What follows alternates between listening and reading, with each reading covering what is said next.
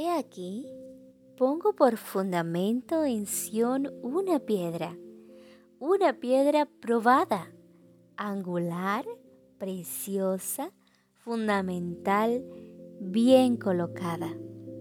Dice el libro de Isaías capítulo 28 versículo 16. Leyendo este pasaje me recuerda de una historia de una mujer que tenía un oro del cual quería deshacerse porque eran pedacitos de oro. Fue donde un comprador y le dijo que le diera lo que él quisiera darle por aquello que le llevaba.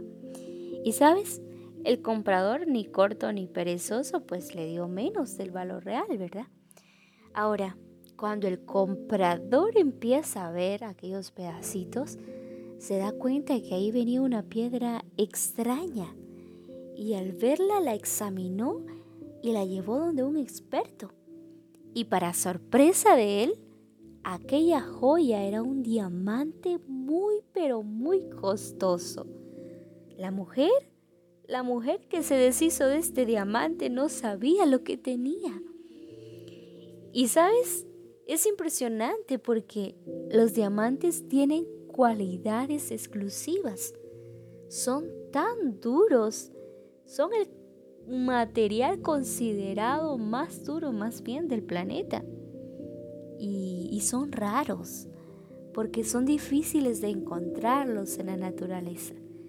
Pero algo que me fascina es que los diamantes son bellos y son perfectos. Sí, los diamantes incolorosos y perfectamente transparentes. Y cuando la Biblia, mi hermano, menciona y dice que el Señor Jesús es una piedra preciosa, probada, fundamental y angular, nos está describiendo un hermoso diamante. Es por eso que para nosotros Jesús tiene un valor incalculable como Él no hay, no hay en la vuelta de la esquina. Él es diferente. Y sabes, es mucho más precioso que un diamante. Jesús es más precioso que cualquier diamante.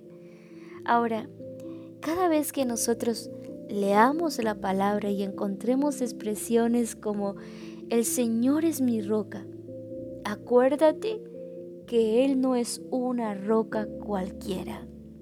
Él es un diamante raro y precioso en donde tú puedes afirmar y construir tu fe.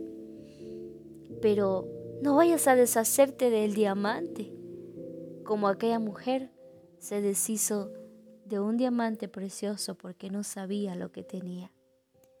Como dijo David, el Señor es mi roca, mi baluarte, mi libertador, mi Dios, mi roca en quien me refugio. Cuida tu diamante, cuida la relación con Jesucristo. Y recuerda, y no lo olvides, cuánto te ama el Señor. Te habló tu hermana y amiga en Cristo Jesús. Kense Alexandra. Bendiciones mil para ti.